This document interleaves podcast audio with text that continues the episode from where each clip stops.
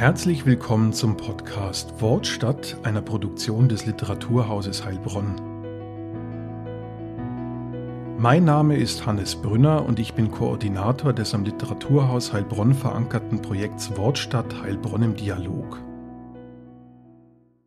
Mit Hilfe von interdisziplinären, innovativen und wissenschaftlich fundierten Methoden will das Projekt jungen Menschen neue Zugänge zu Literatur und Sprache eröffnen. Das Kernanliegen des von der Dieter Schwarz Stiftung geförderten Projekts ist es, auf die kulturellen und sprachlichen Herausforderungen an die Bildungslandschaft zu reagieren, die durch den gesellschaftlichen und technologischen Wandel entstehen. Das bereichsübergreifende Konzept des Projekts spiegelt sich auch in seinen Partnern wider. Zu ihnen zählen der Lehrstuhl für interkulturelle Germanistik der Universität Bayreuth, das Institut für Deutsch als Fremdsprache der LMU München sowie das Heilbronner Science Center Experimenta. Auch in der dritten Folge des Podcasts Wortstadt habe ich wieder das Vergnügen, mit den Schriftstellerinnen Lena Gorelik, Safiyecan, Serhat Chirac und dem Schriftsteller Akko Stoma ins Gespräch zu kommen. In dieser Folge soll es unter anderem um die Qualität der Texte gehen, die in den Schreibwerkstätten entstehen, aber auch um die Voraussetzung und die Bedeutung des Schreibens für Schülerinnen und Schüler. In der letzten Folge wurden die Unterschiede zum regulären Unterricht thematisiert, wobei Lena Gorelik, Safir Can, Serhat Chirac und Akostoma alle hervorhoben, wie wichtig diese Distanz zum schulischen Schreiben und eben auch Bewerten für die erfolgreiche Entfaltung der Sprache ist. Das Problem der Beurteilung der Texte, die junge Menschen mit Unterstützung der Autorinnen und Autoren schreiben, bringt mich zu meiner ersten Frage. Ja, Sie sprachen eben an, dass es nichts in der Sache ist, in den Kategorien gut und schlecht und richtig mhm. und falsch zu denken. Äh, aber wie ist es da überhaupt noch möglich, Rückmeldung zu geben zu den Texten? Ist da einfach alles gut, was produziert Nein, absolut wird? nicht. Nein, dann hätte es ja keinen Sinn. Also wenn ich alles äh, abnicke. Ähm, ja, es gibt, äh, ich sage manchmal, äh, man kann über alles diskutieren nur, oder man kann, äh, Geschmäcker sind unterschiedlich, nur, nur Kunst äh, hat schon, glaube ich, seine Kriterien und gutes Schreiben auch. Und das versuche ich denen, ähm, ja, wie mache ich einen Satz, der einen Rhythmus hat zum Beispiel. Also das sind nicht Aneinanderreihung von Wörtern, sondern wie mache ich das oder was muss ich tun, damit dieser Satz auch einen Rhythmus hat. Und wenn viele Sätze einen Rhythmus haben, dann wird der Text äh, im Ganzen gut. Oder wie kann ich es machen, dass ein Text nicht trocken ist? Ja? Wie, wie kann ich mit Metaphern arbeiten? Ähm, wie kann ich Spannung erzeugen? Spannung ist, ist auch wichtig, einfach um den, den Leser bei der Stange zu halten. Und das sind alles Dinge, die, man, äh, die ich Ihnen versuche beizubringen, und zwar bei den Besprechungen Ihrer Arbeiten.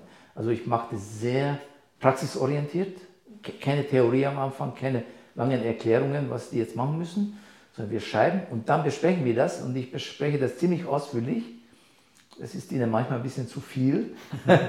Aber ich versuche da möglichst viel hineinzustecken.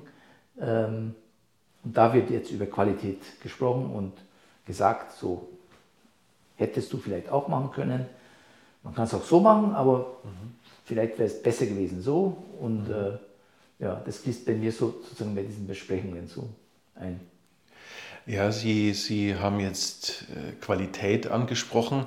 Ich kann mir vorstellen, dass sich einige Leute fragen, die keinen Einblick in die Werkstätten haben, können denn da überhaupt gute Texte rauskommen? Ich meine, das sind, äh, das sind äh, Kinder, Jugendliche äh, ohne große Schreiberfahrung, dann viele von ihnen noch mit einer nicht deutschen Muttersprache. Kann da überhaupt was Gutes rauskommen? Absolut, absolut. Ich, ich war jetzt gerade sechs Stunden, das war unglaublich. Ähm, da kommt, äh, man ist immer wieder überrascht, eigentlich positiv überrascht. Dort, wo jetzt sagen wir weniger Sprachkenntnisse sind oder das Sprachenniveau etwas niedriger ist, dann ist man trotzdem überrascht durch, durch, durch kurze Texte dann oder die machen dann doch einfache Gedichte, die aber irgendwie auch sehr gut sein können. Ganz einfach, also es muss ja nicht, äh, man kann ja schreiben wie Thomas Mann oder man kann ja schreiben wie Hamsun oder Hemingway man könnte man sagen, Thomas Mann ist ein ungleich größerer Autor, aber das sagt man so nicht. Er schreibt einen sehr reichen Stil und der andere schreibt einen sehr reduzierten, minimalistischen Stil. Ähm, dann ist es vielleicht in, äh, bei Kindern mit Migrationshintergrund einfacher, aber dafür bringen die überraschende, was weiß ich, Geschichten oder überraschende einfach auch sehr emotionale, schöne Sachen. Die haben zum Beispiel Emotionalität drauf. Ähm, sehr unmittelbar, indirekt. Mhm. Also man ist immer wieder überrascht und es ist anders. Und ähm, ich lasse es immer so stehen. Ich, ich vergleiche jetzt nicht das mit dem, sondern einfach schauen, was kommt.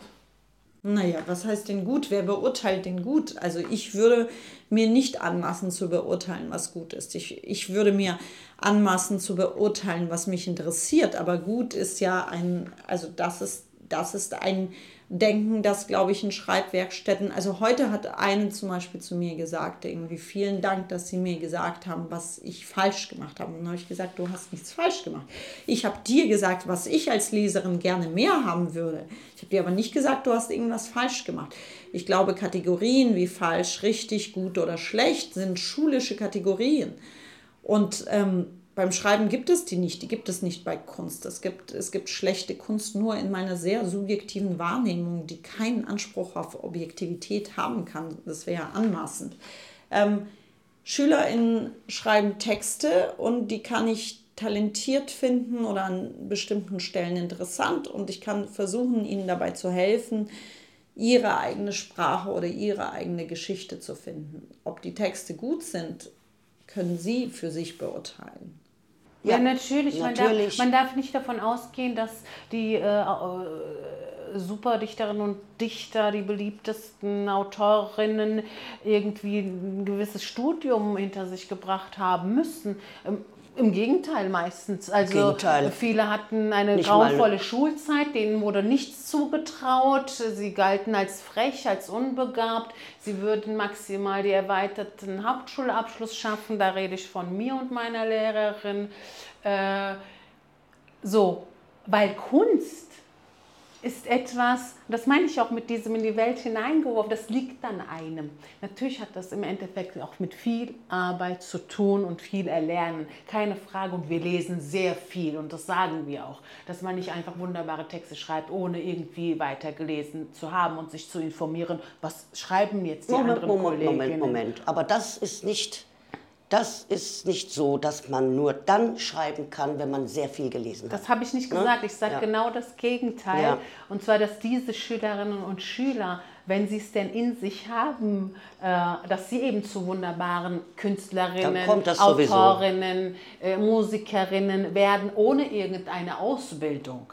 Aber ja.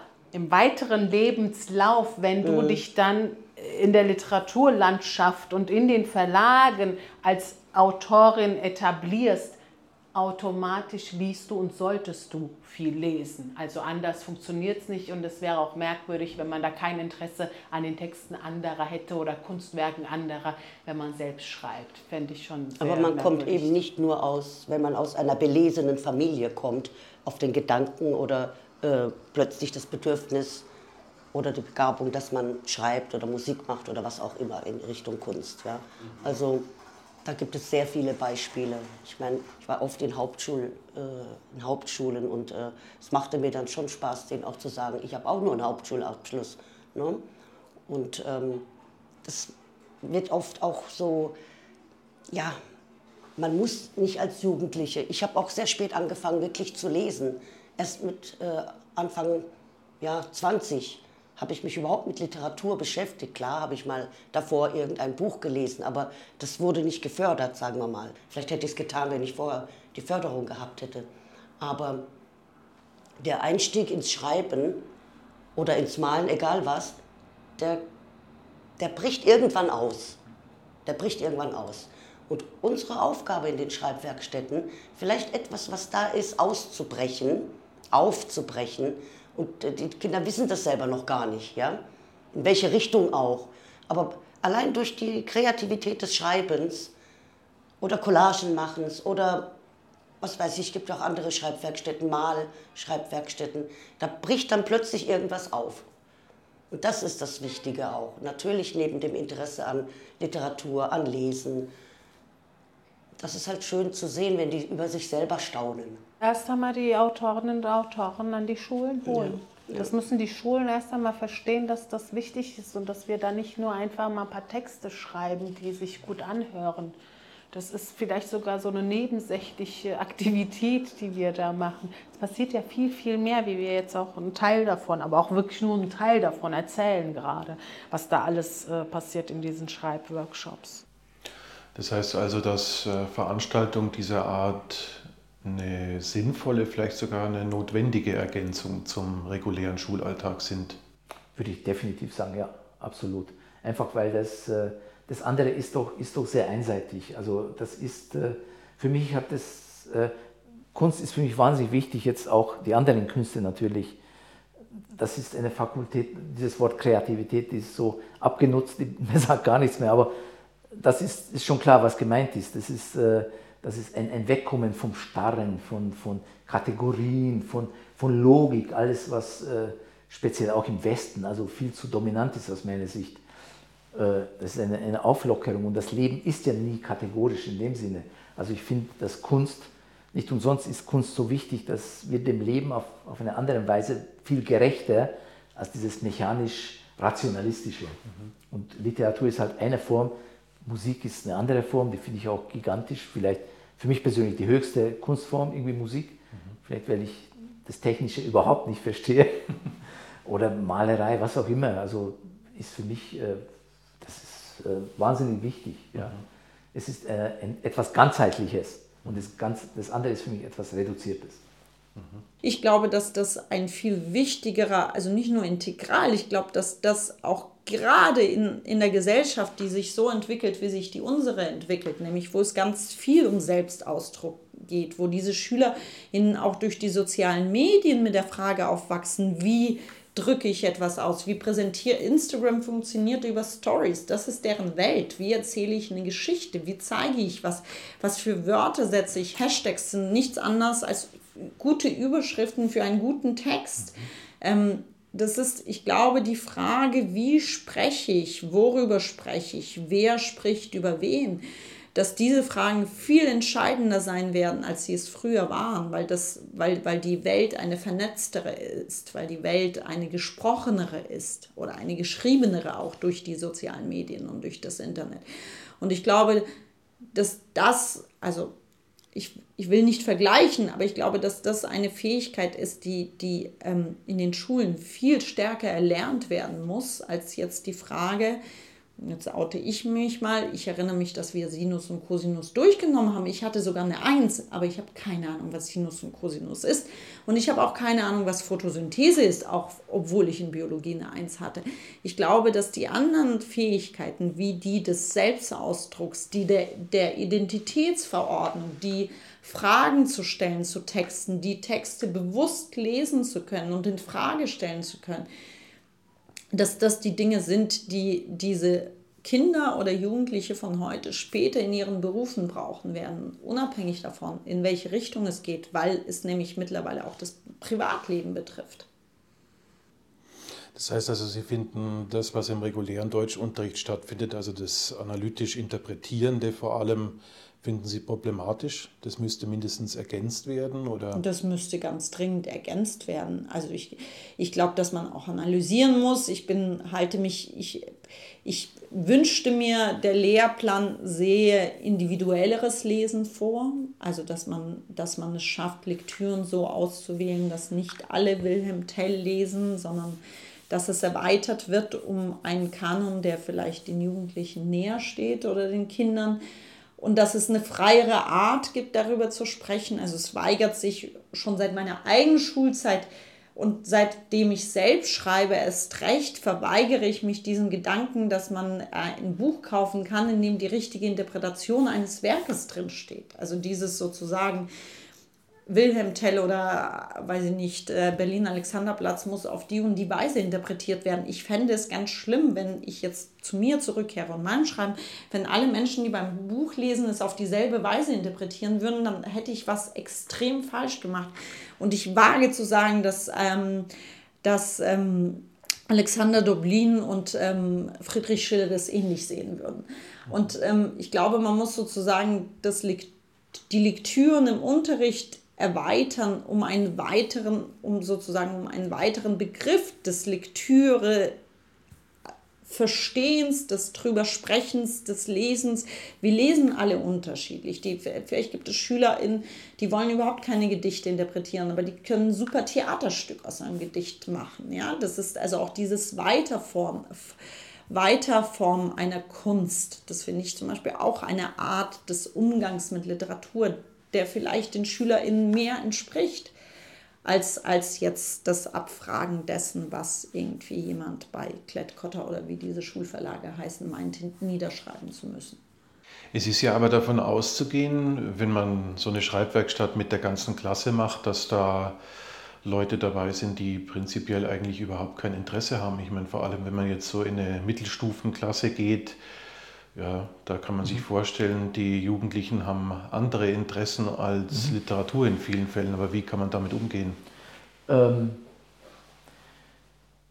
manchmal gibt es solche Schülerinnen und Schüler, wo man merkt, äh, okay, die, die lasse ich, solange sie nicht stören, die lasse ich auch. Also ich, ich falle jetzt nicht über sie her, hey, jetzt macht's mal. Ähm, wenn sie ruhig sind, das ist eigentlich okay. Äh, ist ja klar, also ich, das ist egal, was, was, für eine, was für ein Thema in einer Gruppe von Menschen wird immer jemand da sein, der sich dafür überhaupt nicht interessiert. Also ähm, war für mich jetzt kein großes Ding. Wenn die jetzt stören, dann ist es unangenehm. Mhm. Ja, also wenn die jetzt stören, tun sie nicht, aber sie reden. Und dieses mhm. Reden, ist, das parallele Reden, das nervt natürlich. Mhm. mhm.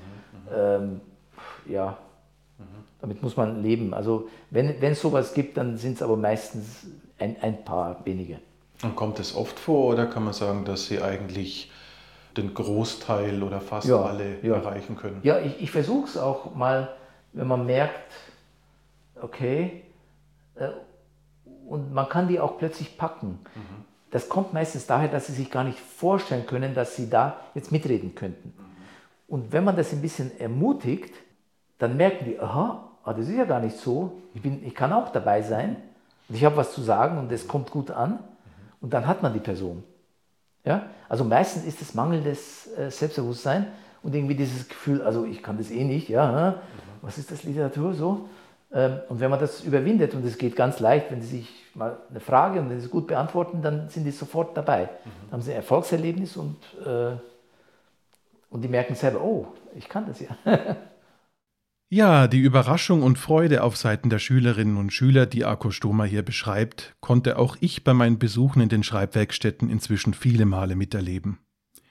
Im Anschlussgespräch am Ende einer dreitägigen Werkstatt an einer Heilbronner Realschule meinte eine Achtklässlerin wörtlich, also ich bin voll schockiert, dass ich Gedichte schreiben kann. Und mit diesem, wie ich finde, sehr erfreulichen Schockerlebnis sind wir am Ende der dritten Folge des Wortstadt-Podcasts des Literaturhauses Heilbronn. Ich hoffe, Sie hatten viel Freude beim Zuhören. Wenn Sie keine der weiteren Folgen des Wortstadt-Podcasts oder auch der anderen Formate des Literaturhauses verpassen wollen, dann abonnieren Sie uns jetzt. Mehr Informationen zum Projekt und den Beteiligten finden Sie auf der Website des Literaturhauses Heilbronn. Machen Sie es gut und bis bald.